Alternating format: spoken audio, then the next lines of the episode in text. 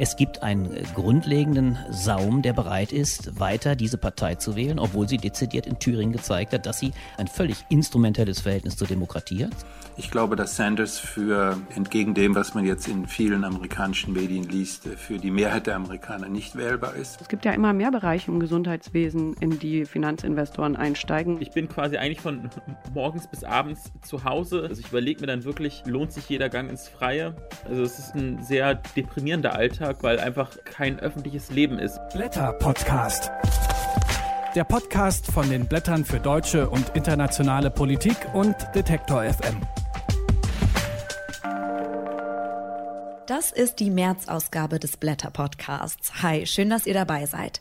Mein Name ist Helena Schmidt und ich sitze hier zusammen in der Blätterredaktion in Berlin mit Anne-Britt Arps von den Blättern. Hallo Anne-Britt. Hallo Helena. Anne-Britt, du warst ganz lange nicht mehr zu hören in dem Podcast hier und das liegt daran, dass du in Elternzeit warst. Seit Anfang des Jahres bist du aber wieder da, deshalb auch nochmal hier. Herzlich willkommen zurück. Ja, genau. Also im letzten März wurde unsere zweite Tochter geboren und wir haben natürlich einen Teil der Elternzeit damit verbracht, uns an das Leben zu viert zu gewöhnen. Den letzten Teil ähm, der Elternzeit waren wir allerdings in Chile. Da haben wir unsere Familie besucht. Und das war für mich, die ich mich bei den Blättern ja auch sehr viel mit Lateinamerika beschäftigte, sehr spannend, denn das Land befindet sich gerade im politischen Umbruch. Seit über vier Monaten finden dort große Proteste statt, die vor allem von der jungen Generation von Schülern angetrieben werden. Und ähm, sie richten sich vor allem gegen das neoliberale Gesellschaftsmodell, das noch während der Diktatur errichtet wurde und das eben bis heute extreme soziale Ungleichheiten produziert. Die Kernforderung der Proteste ist aber die nach einer verfassungsgebenden Versammlung, die eine neue Verfassung ausarbeiten soll, die ähm, eben einen grundlegenden Systemwechsel einleitet. Und wie hast du die Stimmung bei deiner Reise nach Chile wahrgenommen?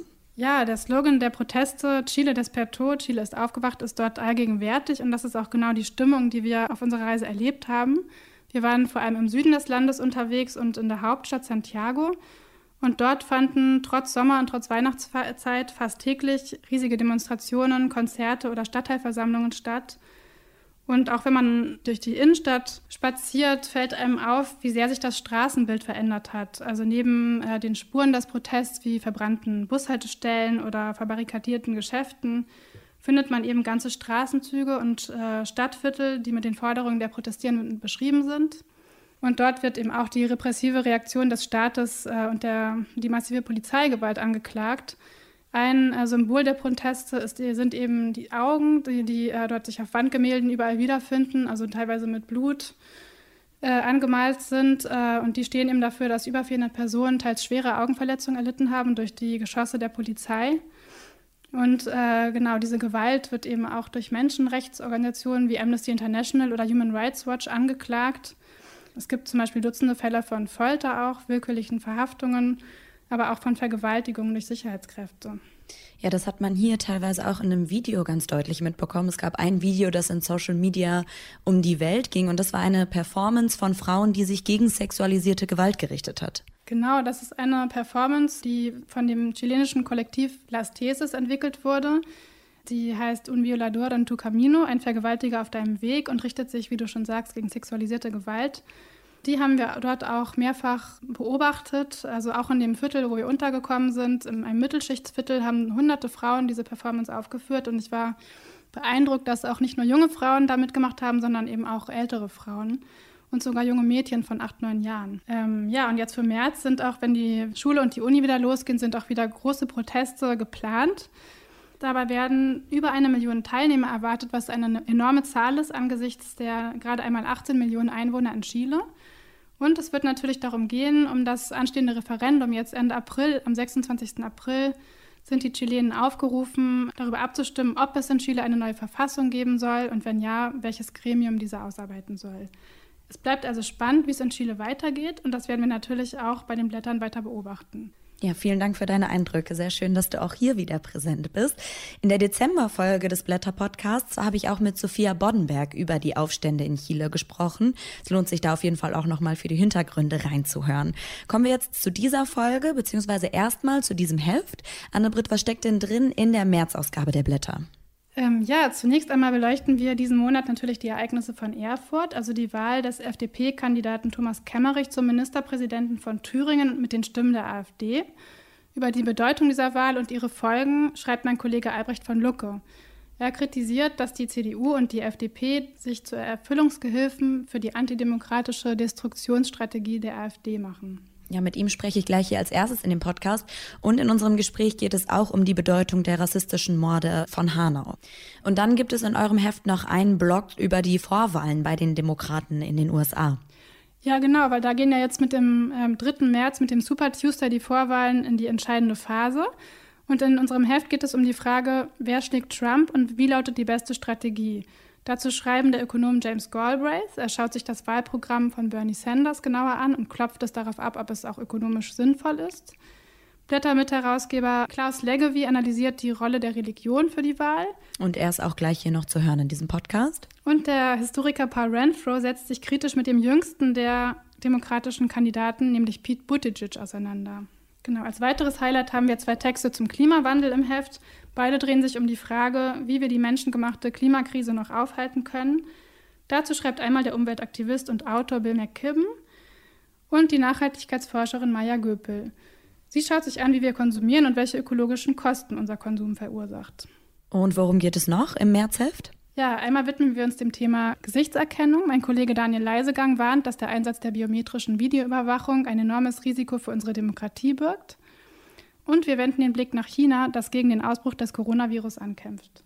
Da spreche ich mit Fabian Kretschmer. Er ist China-Korrespondent der Taz und ähm, ja, er ordnet die Auswirkungen des Coronavirus auf die chinesische Wirtschaft, aber auch die Folgen für die kommunistische Partei ein. Mit dem Thema Gesundheit beschäftigt sich auch ein Text der Journalistin Annette Dovideit. Sie fragt, schadet es der Gesundheitsversorgung, wenn Arztpraxen nicht mehr Ärzten gehören, sondern Unternehmen und Finanzinvestoren? Und auch sie ist noch gleich zu hören im Podcast. Und das ist ganz spannend, sich das zu fragen, was hat das für Konsequenzen, wenn es in Krankenhäusern nicht mehr um, den, um die Gesundheit der Patienten geht, sondern eben hauptsächlich um Gewinn. Ja, und last but not least findet ja jedes Jahr im März der Internationale Frauentag statt. Und aus diesem Anlass bringen wir einen Text von der Soziologin Christa Wichterich. Sie sieht 25 Jahre nach der legendären Weltfrauenkonferenz von Peking einen Neuaufbruch, ja möglicherweise sogar eine neue Welle transnationaler feministischer Bewegungen. Soweit also die Themen im Märzheft und hier im Podcast. Danke, Anne-Britt.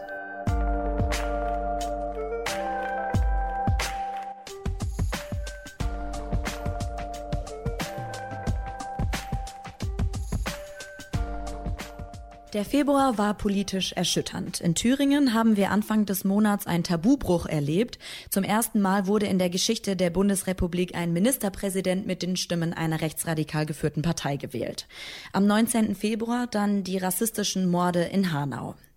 Die Wahl in Hamburg am 23. Februar weist hingegen in eine andere Richtung. Was uns die letzten Wochen zeigen, darüber spreche ich jetzt mit dem Blätterredakteur Albrecht von Lucke. Hallo Albrecht. Hallo Helena. Die AfD musste in Hamburg um den Einzug in die Bürgerschaft bangen, hat es jetzt nur knapp geschafft. War Hamburg jetzt das richtige politische Zeichen nach Thüringen und Hanau? Naja, das kann man so oder so sehen. Ich würde eher sagen, es war die traurige Bestätigung, dass selbst ein Ereignis wie Thüringen und Hanau äh, der AfD nicht ernsthaft zu, hat zusetzen können. Die AfD ist nun nicht aus der Bürgerschaft herausgeflogen. Es sind immer noch über fünf Prozent äh, Bürgerinnen und Bürger, die sagen, wir wollen dezidiert diese Partei. Das zeigt, äh, zumal in Hamburg, wo es ohnehin davor für die AfD ein ganz schweres Pflaster war, wo sie überhaupt, glaube ich, in absoluten Zahlen keine Stimmen verloren hat. Es zeigt sich daran, es gibt einen äh, grundlegenden Saum, der bereit ist, weiter diese Partei zu wählen, obwohl sie dezidiert in Thüringen gezeigt hat, dass sie einerseits ein völlig instrumentelles Verhältnis zur Demokratie hat. Sie hat äh, die anderen Parteien dezidiert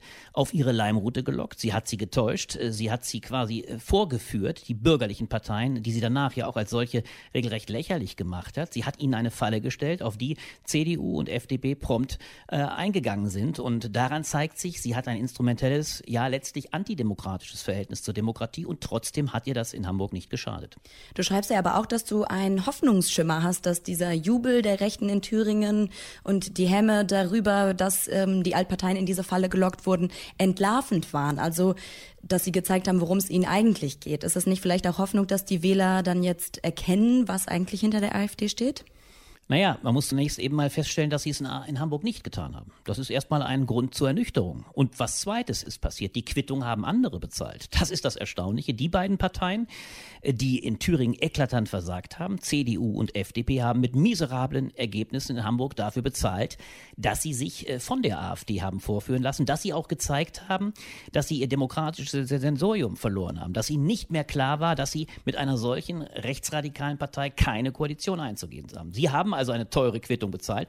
Aber auch das, und das muss man leider auch sagen, ist wiederum nur Anlass zur Schadenfreude zum Teil vor allem für die AfD, die natürlich darüber realisiert hat, wir können sie vorführen, die anderen haben die Rechnung zu bezahlen und wir kommen ziemlich schadlos raus. Also auch das ist eine zwiespältige Freude, aber in der Tat, eines ist positiv, es könnte ein kathartisches Momentum gewesen sein, zumindest für die Parteien CDU und FDP, die gerade, weil sie jetzt in Hamburg auch die Quittung bezahlt haben, hoffentlich ein nächstes Mal belehrt sind und nicht noch einmal solch einen Vorfall wie in Erfurt geschehen lassen, beziehungsweise selbst in die Wege leiten. Du glaubst also, dass wir nicht darum bangen müssen, dass es nochmal eine Zusammenarbeit der bürgerlichen Lager mit der AfD gibt?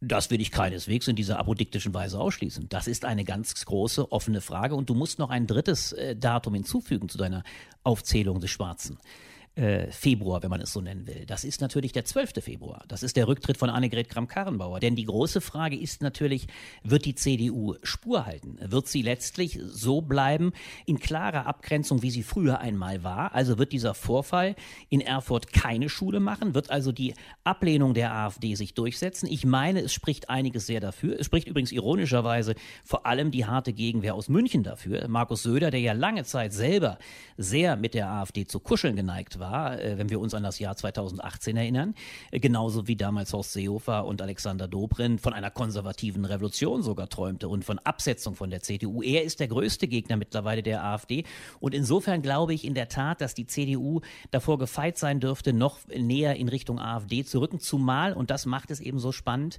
es ist eben ihr instrumenteller Umgang mit der Demokratie ganz, ganz deutlich geworden. Übrigens auch vor allem die Verhöhnung der sogenannten, von Ihnen ja sogenannten Altparteien, der System der Kartellparteien. Es war vor allem Björn Höcke, der auf dem 200. Treffen von Pegida in Dresden sich ungeheuer lustig gemacht hat über diesen, fast muss man sagen, Müll der Geschichte, so nennt er es, also die verrotteten alten Parteien, die er ja letztlich hinwegfegen will. Das ist so deutlich geworden, dass eigentlich äh, CDU und FDP sich nur noch bei Gefahr des eigenen Untergangs auf ein solches Spiel mit der AfD einlassen können. Und welche Rolle spielt dabei die Gleichbehandlung der Bundes-CDU von Linkspartei und der AfD, die sogenannte Hufeisentheorie? Theorie, die da immer wieder zur Sprache kommt?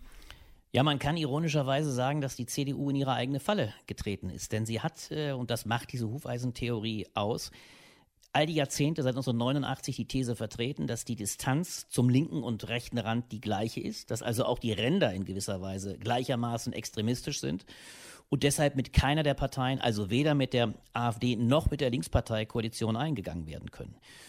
Und in dem Augenblick damit AfD und Linkspartei, äh, zwei Parteien, die auf die Weise ausgeschlossen sind, die absolute Mehrheit erhalten, hat sich die CDU gewissermaßen die eigene Unregierbarkeit herbeigeführt. Und das ist ihr großes Problem. Und indem sie keinen Unterschied gemacht hat zwischen der Linkspartei Bodo Ramelows, die eine klassisch sozialdemokratische Partei ist, Bodo Ramelow als bekennender Katholik, wahrscheinlich sogar christlicher als mancher Christdemokrat, äh, keinen Unterschied gemacht hat von dieser Linkspartei zu einer AfD unter Björn Höcke, einem nun erwiesenermaßen Rechtsradikalen, der auch wieder gezeigt hat, wie antidemokratisch ist. Indem sie keinen Unterschied gemacht hat, kann sie nun mit keiner der beiden Parteien koalieren, auch qua Parteitags, Bundesparteitagsbeschluss. Und diese Falle, die hat sie sich selbst gestellt, ist hineingetreten und kommt jetzt offensichtlich nicht aus ihr hinaus. Denn das Dilemma, vor allem auch das Scheitern der Thüringer CDU besteht darin, dass sie nicht einmal bereit war, eine Übergangskandidatin, nämlich ihre eigene ehemalige Parteivorsitzende und Ministerpräsidentin Christine Lieberknecht, mit Ramelow zu wählen, um auf diese Weise Neuwahlen herbeizuführen. Und seitdem das abgelehnt wurde, gibt es kein Vor und kein Zurück. Und die eigentliche Aufgabe der CDU müsste jedenfalls auf absehbare Zeit darin bestehen, hier einen Klärungsprozess herbeizuführen, um zumindest auf Landesebene dann doch auch mit einer Linkspartei regierungs- und koalitionsfähig zu sein. Und wie kann die CDU generell aus ihrem Chaos, aus ihrer Krise rauskommen? Was denkst du, wer von den bisher aufgestellten Kandidaten ist die beste Wahl, der CDU wieder auf die Beine zu helfen? Die CDU hat jetzt ein äh, großes Problem in grundsätzlicher Hinsicht. Sie wird jetzt ja am 25. April einen Parteitag äh, haben, zur Wahl eines neuen Vorsitzenden. Das ist unabdingbar geworden in dem Augenblick, als Norbert Röttgen kandidierte, der damit die ja lange angestrebte Teamlösung unmöglich gemacht hat. Und da steht nun wirklich in der Tat eine gewisse Richtungsentscheidung an. Die große Frage wird die sein, gelingt es der CDU, die Mitte zu halten? Dafür stehen vor allem Kandidaten wie Norbert Röttgen selbst, aber der eher Außenseiterschosse, aber vor allem Armin Laschet, der Ministerpräsident des stärksten Landes Nordrhein-Westfalen ist. Und auf der anderen Seite natürlich Friedrich Merz, der für einen weit stärkeren Bruch mit der Merkel-Ära plädiert. Das ist die große Richtungsentscheidung, die ansteht. Und das das wird für die CDU ausgesprochen schwierig. Gibt sie die Mitte preis? Geht sie zu sehr nach rechts, um zum Teil Teile der AfD wieder abzugrasen, was ja Friedrich Merz verspricht? Dann läuft sie Gefahr, ihren Platz in der Mitte zu verlassen. Dann könnten Grüne und SPD diesen Platz einnehmen. Geht sie aber nicht ein Stück weit mehr in die Profilierung auf der konservativen Seite, wie es Friedrich Merz verspricht, äh, dann wird sie die AfD nicht ernsthaft angreifen. Also sie muss in gewisser Weise die Mitte einerseits halten und trotzdem ein Stück weit konservativeres Profil zeigen. Ich halte es für denkbar und ich glaube, dass es mittlerweile ja klar ist, dass es wohl zu einer Kampfabstimmung kommt. Es wird also eine Profilierung geben. Das mag für die CDU auch gut sein, wenn die Kandidaten sich präsentieren. Es könnte sein, dass überraschenderweise Armin Laschet eine bessere Rede hält, als alle erwartet haben, dann hätte er eine reelle Chance gegen Friedrich Merz. Aber vielleicht gelingt es Merz, auch seine Scharte wieder auszuwetzen, als er gegen Annegret Kramp-Karrenbauer verloren hat. Das ist aber völlig unausgemacht. Das werden wir erleben. Für die CDU ist beides eine gefährliche Situation, denn entweder, wie gesagt, verliert sie einen Teil der Mitte durch Friedrich Merz oder sie gewinnt den rechten Rand nicht, weil Armin Laschet zu blass bleibt. Alles ist schwierig und vor allem ein letztes kommt hinzu. Äh, die eigentliche große Herausforderung wird ja noch sein, inwieweit der neue Parteivorsitzende sich halten kann, ohne genauso beschädigt zu werden wie Annegret Kramp-Karrenbauer. Denn die, die Nominierung des Spitzenkandidaten für die Bundestagswahl erfolgt wahrscheinlich erst Ende des Jahres. Und nochmal ein Fazit. Was sind für dich die Lehren, die aus dem Februar 2020 zu ziehen sind? Der Februar 2020, wir haben es ja gerade nur anreißen können, hat so viele Komponenten, dass man auf der einen Seite wird feststellen können, auch wenn es ein Tabubruch war, es war dezidiert noch kein Dammbruch, denn das ist das Gute bei der Geschichte. Die AfD ist nicht irgendwie äh, unschlagbar, im Gegenteil, sie bleibt weiter im Bund eine 13-Prozent-Partei. Sie ist allerdings im Osten so stark geworden, und das ist eine der Lehren, dass es neue Konstellationen, neue Überlegungen auch der CDU geben muss, mit einer Linkspartei zusammenzuarbeiten, damit man sich nicht von der AfD in Zukunft vor sich hertreiben lassen kann. Das ist der Ausstieg, den es braucht. Das ist auch das, was sie als Alternative zu der äh, Hufeisentheorie braucht, die eben eine Unverträglichkeit mit beiden Parteien in gleicher Weise formuliert. Das wäre ein Ausstieg. Das ist die eine Lehre. Und die zweite Lehre ist natürlich vielleicht noch viel grundsätzlicher Art und Weise. Es ist in diesem Monat etwas passiert, was für das ganze Parteiensystem verheerend sein könnte, nachdem schon die SPD in den letzten Jahren ihre Autorität fast maximal verloren hat, keine Volkspartei mehr ist, sondern bei 13 Prozent liegt, droht das Gleiche der alten bürgerlichen Volkspartei der CDU. Und wenn das der CDU passiert, in eine Selbstzerstörungsdynamik zu geraten, wie es der SPD passierte, dann läuft äh, dieses Parteiensystem endgültig Gefahr, äh, seine letzte große Volkspartei zu verlieren. Und das wäre für die Stabilität der Bundesrepublik dann doch einigermaßen dramatisch.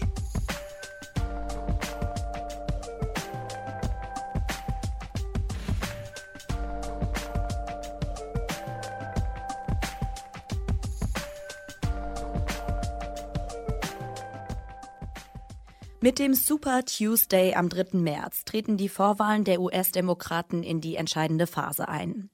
Überraschenderweise geht dabei neben Bernie Sanders auch Pete Buttigieg als Favorit ins Rennen. Aber wer ist überhaupt in der Lage, die USA und die Welt vor weiteren vier Jahren unter Donald Trump zu bewahren? Um diese Frage drehen sich in der März-Ausgabe der Blätter mehrere Texte. Einer davon ist der vom Blätter-Mitherausgeber und Politikwissenschaftler Klaus Leggevi. Er schreibt über die Rolle der Religion im Wahlkampf. Die Präsidentschaftswahl im kommenden November steht nämlich auch für den erneuten Höhepunkt eines seit Jahrzehnten andauernden Kulturkrieges in den USA. Darin spielt die christliche Religion auf Seiten der Rechten, aber auch auf Seiten der Linken eine entscheidende Rolle. Und darüber spreche ich mit ihm. Hallo, Herr Leggevi. Ich grüße Sie. Guten Tag. Die evangelikale Basis hinter Trump scheint Umfragen zufolge unerschüttert zu sein. Manche Beobachter prognostizieren sogar eine noch stärkere Unterstützung als noch 2016. Warum stehen denn so viele Gläubige hinter einem Mann, der ja gegen eigentlich alles verstößt, was ihn heilig sein müsste? Ja, die kurze Antwort ist, dass es weniger religiöse als rassistische Motive sind. Äh, es gibt eine große Deckung zwischen dem religiösen Überzeugung, speziell der Evangelikalen, die besonders bibeltreu sind, die an eine Wiedergeburt durch eine Begegnung mit Christus glauben und dergleichen mehr. ähm, und äh, dem weißen Bevölkerungsanteil, speziell im Hinterland der Vereinigten Staaten, die besonders religiös sind. Äh, das heißt, hier kommen zwei soziodemografische ähm, Aspekte zur Deckung. Zum einen die Religionszugehörigkeit und die Art der Religionsausübung, die besonders intensiv ist. Und äh, das Gefühl vieler Weißer in den Vereinigten Staaten demografisch auf dem Rückzug zu sein. Es ist bekannt, dass sich die Vereinigten Staaten immer stärker zu einer farbigen Nation äh, entwickeln, in der die Hispanics immer stärker werden, auch die Asian Americans, ähm, in der es traditionell einen sehr starken rassistischen Affekt gegen die Afroamerikaner gegeben hat. Und ich glaube, dass sich hier zwei Dinge vermischen. Sie sind äh, die Evangelikalen, die so stark zu Trump stehen, der allem widerspricht, was eigentlich ihren moralischen und religiösen Vorstellungen entspricht. Sie sind deswegen für ihn, weil er der Garant zu sein scheint für die Aufrechterhaltung der Hegemonie ähm, der weißen Rasse. Das ist also im Grunde genommen ein rassistisches Motiv und in dem Artikel schreibe ich, sie sind äh, weniger religiös als rassistisch. Auf der anderen Seite steht Pete Buttigieg als Protagonist der religiösen Linken. Mit welchen Themen spricht er seine gläubigen Wählerinnen und Wähler an?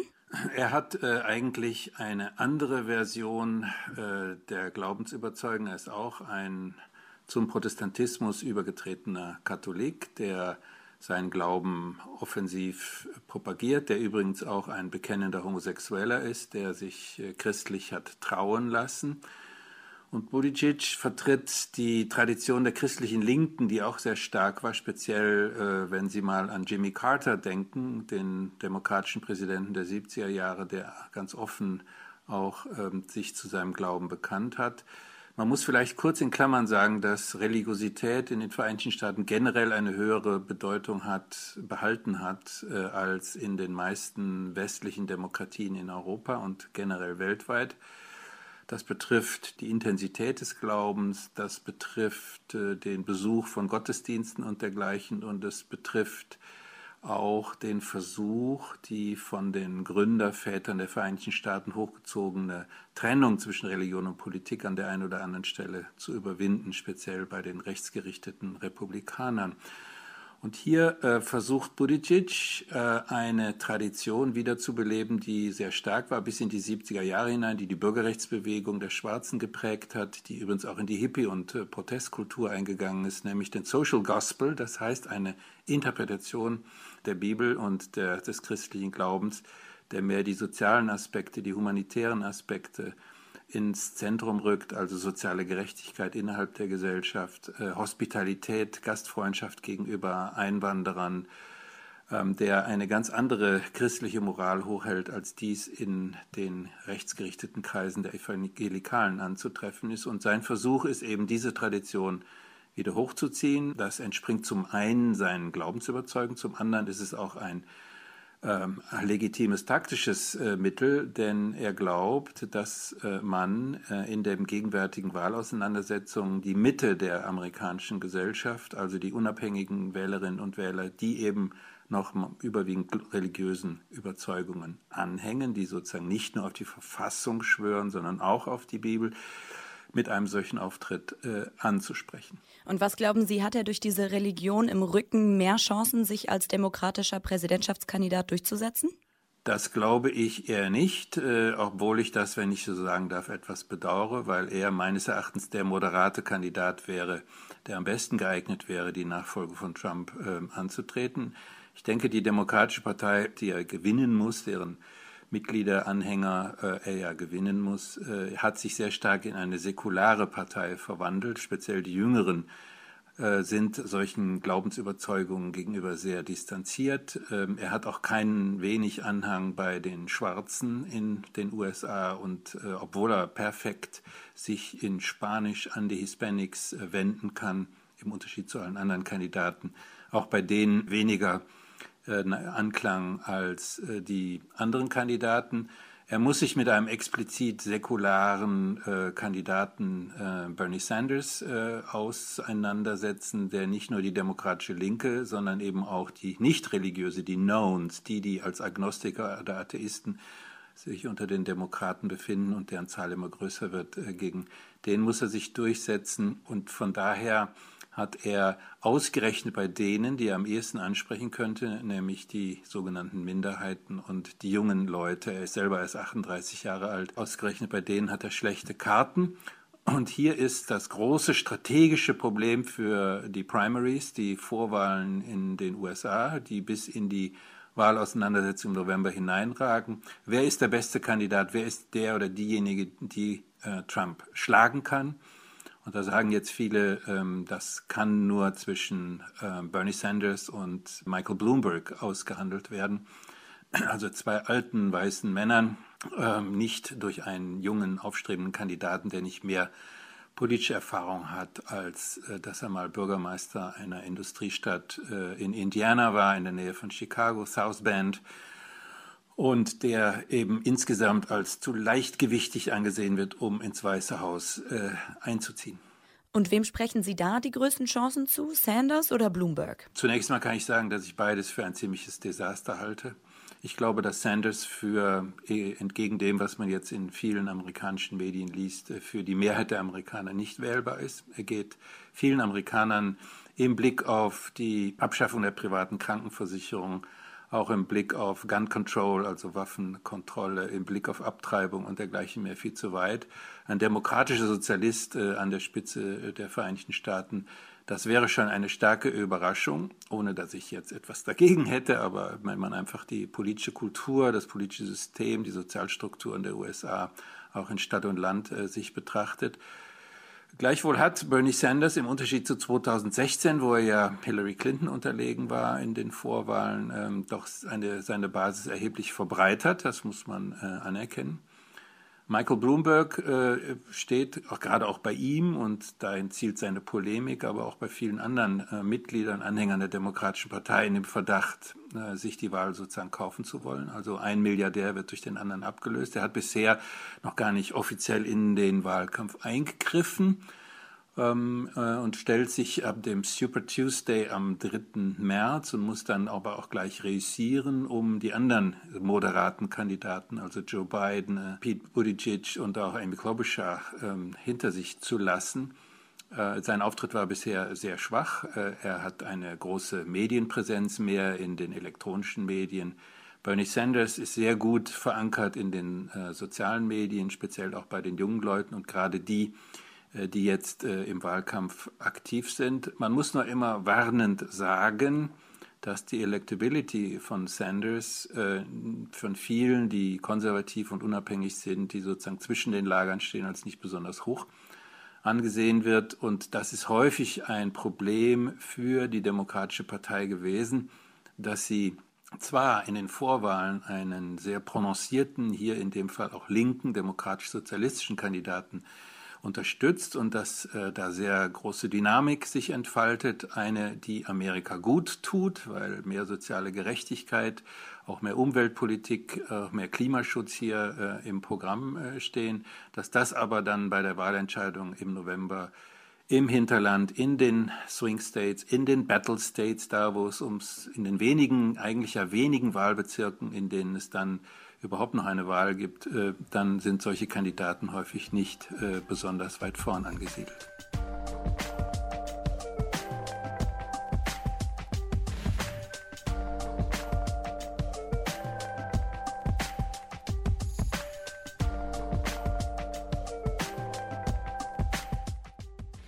Dezember haben Polizisten Praxen einer Augenarztkette in Süddeutschland durchsucht. Denn die Ärzte werden verdächtigt, falsche Diagnosen gestellt zu haben. In 20 Fällen sollen sie Patienten zu ambulanten Operationen, vor allem wegen grauem Star, gedrängt haben, obwohl die Eingriffe gar nicht nötig waren. Das Ermittlungsverfahren, das hat auch über Süddeutschland hinaus und über die Augenarztbranche hinaus Relevanz, denn es geht um die ganz wichtige Frage, ob es der Gesundheitsversorgung schadet, wenn Arztpraxen nicht mehr Ärzten gehören, sondern Unternehmen und Finanzinvestoren. Hinter fast jedem sechsten medizinischen Versorgungszentrum in Deutschland stehen mittlerweile Finanzinvestoren, wie die Deutsche Apotheker- und Ärztebank schätzt. Darüber schreibt in den Blättern die Journalistin Annette Dovideit. Hallo, Frau Dovideit. Hallo. Wieso geht das überhaupt, dass Finanzinvestoren in Deutschland Arztpraxen kaufen können? Also das geht zurück auf eine Gesetzesänderung, die es vor einigen Jahren gab. Das war damals noch unter ähm, Bundesgesundheitsministerin Ulla Schmidt.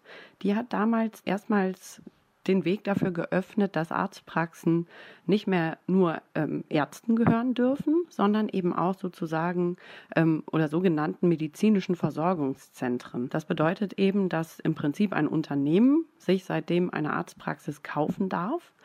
Ähm, ursprünglich war das aber anders gedacht, als es jetzt gekommen ist. Und zwar war es eigentlich so gedacht, dass man solche Zentren schafft, in denen verschiedene Fachärzte, also unterschiedlicher Disziplinen zusammenkommen, zum Beispiel Nierenärzte ähm, mit Hausärzten zusammen sind. Also dass man sich dann unkompliziert als Patient von einer Praxis zur anderen auch bewegen kann. Das war eigentlich die Idee dieser medizinischen Versorgungszentren. Und heute ist es anders gekommen. Heute sind die meisten dieser Zentren eben im Grunde genommen Arztketten, wo dann zum Beispiel ganz viele unterschiedliche Zahnärzte einem Unternehmen gehören, das dann in ganz Deutschland aktiv ist. Und da ähm, ergeben sich offensichtlich auch viele Fehlanreize draus. Und wie werden die Krankenhäuser oder Arztpraxen dann umstrukturiert, damit damit Geld verdient werden kann? Also es funktioniert ganz oft so, wenn es jetzt zum Beispiel ein Finanzinvestor ist, der ähm, hinter so einer Arztkette steht.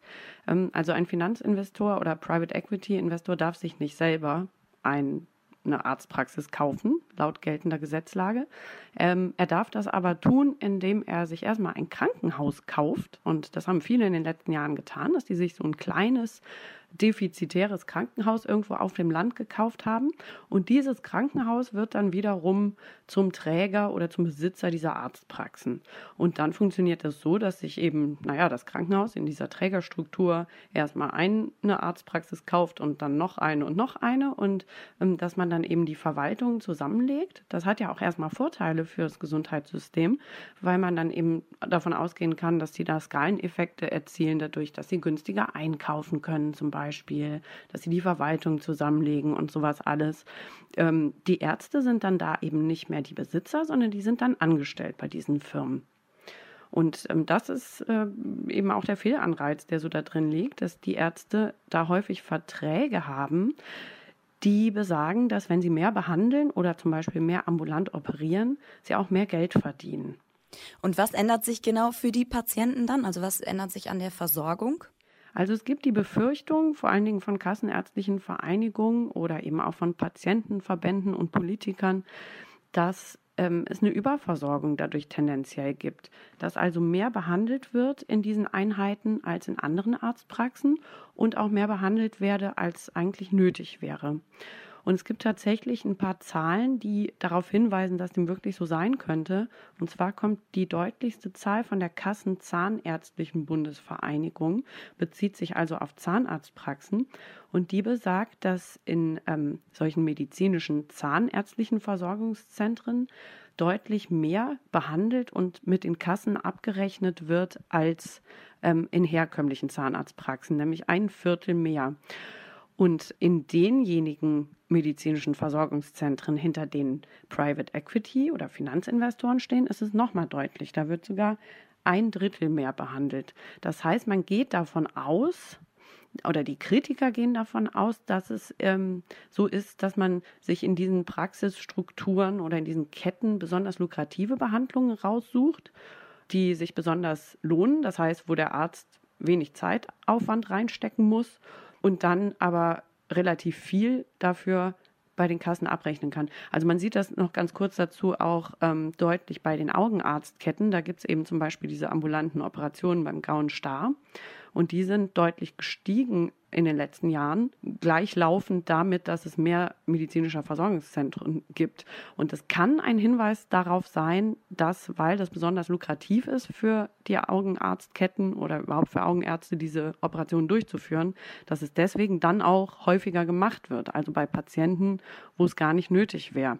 Und das war eben dieser eine Fall, wo jetzt gerade im Dezember eine Razzia war bei einer Augenarztkette in Süddeutschland, äh, wo genau das vermutet wird. Da ermittelt jetzt die Staatsanwaltschaft, weil sie dort davon ausgeht, möglicherweise, dass dort unnötig Patienten am Grauen Star operiert wurden, um damit Kasse zu machen.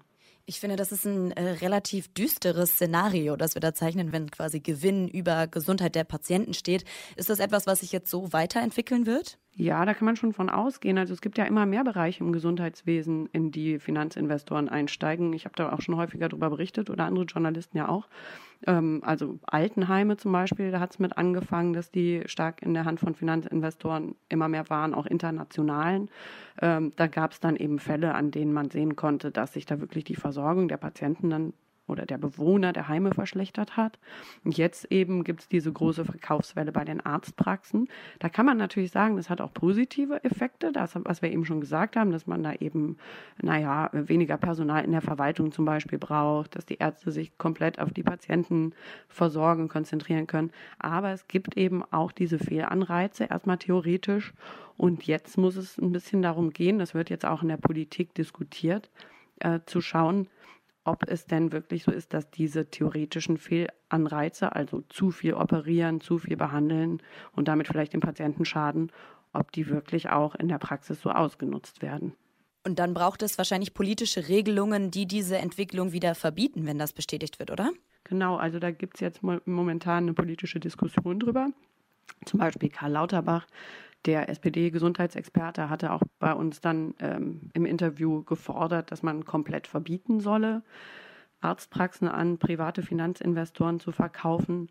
Es gibt auch einige andere, die das fordern oder dass man es zumindest noch weiter begrenzt, auch diesen Weg zumacht über die kleinen Krankenhäuser, die man sich erstmal kauft, dass man dann irgendwo vom Land in, äh, sagen wir mal, Niedersachsen aus, sich dann eine Kette aufbauen kann, die in ganz Deutschland aktiv ist. Da gibt es dann zum Beispiel die Forderung äh, von den Kassenärztlichen Vereinigungen aufgestellt, dass man dann nur noch im eigenen Umkreis dieses Krankenhauses, also im geografischen Umkreis, das machen sollen dürfe. Es müsste aber jetzt im ersten Schritt eigentlich erstmal darum gehen, dass man erstmal eine Transparenz herstellt, also dass man erstmal erfasst, wer rechnet eigentlich wirklich wie viel ab welcher Betreiber sozusagen, der hinter einer Arztpraxis steht, verhält sich da wie an diesem Markt. Und solange es diese Transparenz nicht gibt, ist es natürlich auch schwierig, da Verbote ganz konkret zu fordern oder durchzusetzen.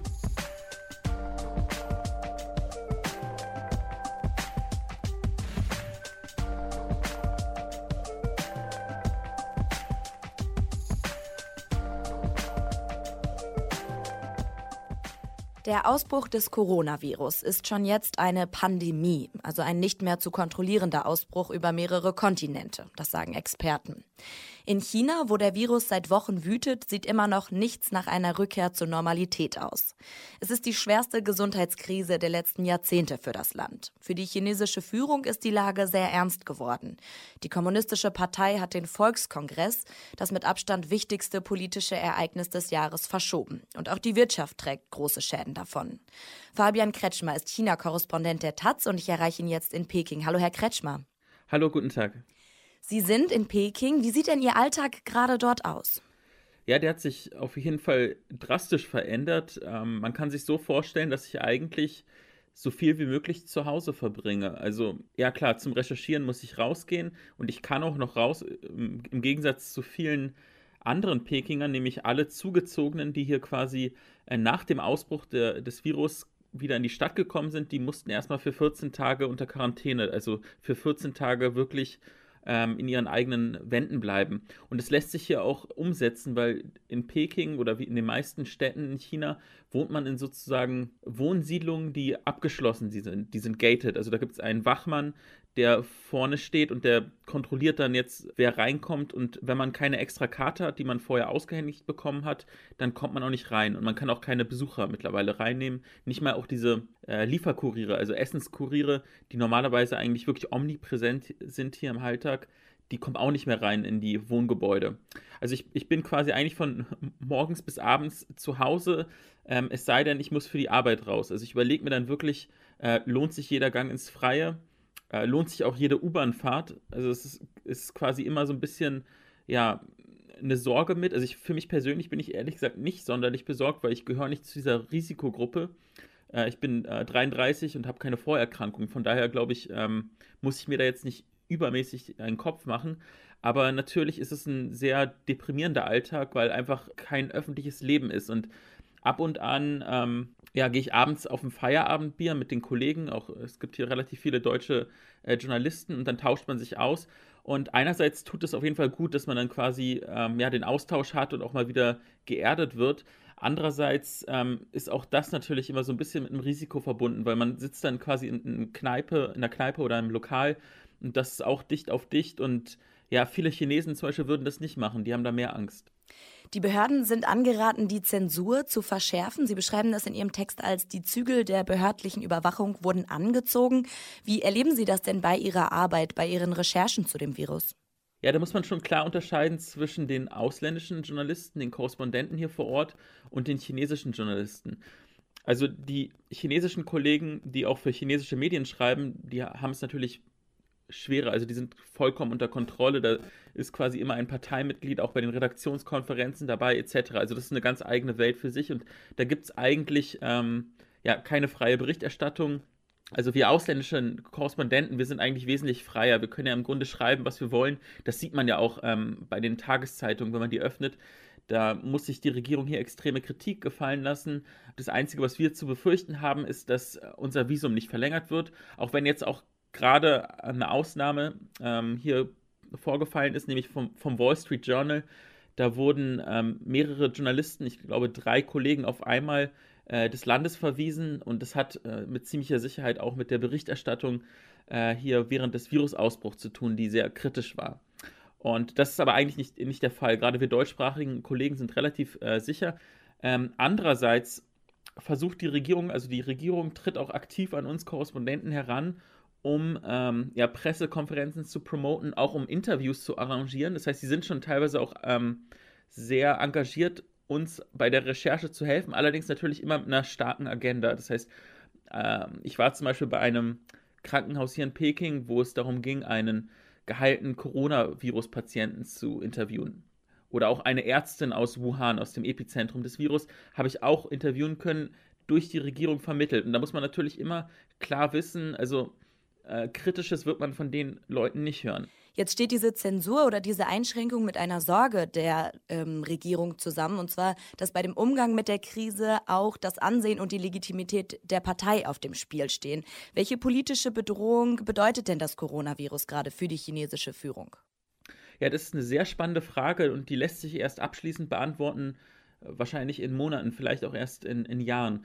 Ähm, hier gab es einmal so einen ganz großen Aufschrei, als nämlich ein Arzt gestorben ist, der von vielen Medien als Whistleblower des Coronavirus bezeichnet wurde. Das ist ein bisschen eine äh, irreführende Bezeichnung, weil im Grunde genommen hat dieser Arzt ähm, Folgendes gemacht. Er hat als erstes diesen Virus ähm, beobachtet. Der hat als Augenarzt an einem Krankenhaus in Wuhan in der Stadt äh, gearbeitet und dort festgestellt, dass relativ viele Patienten an einer neuen äh, Lungenkrankheit, an, an, einem Erreger äh, erkrankt sind und das, das relativ ähnlich wie SARS, also wie diese äh, auch der Coronavirus vor 17 Jahren, dass es so ähnliche Auswirkungen hatte.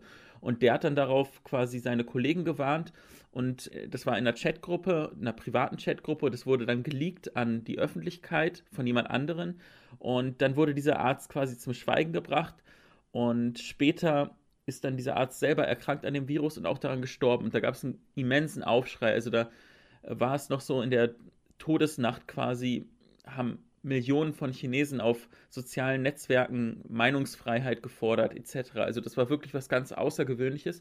Und da haben sich viele, gerade westliche Korrespondenten, sehr mitreißen lassen, emotional, weil es war wirklich auch ein bewegender Moment und haben, äh, das formuliere ich jetzt mal ein bisschen überspitzt, haben quasi hier so eine Art Revolution herbeigeschrieben.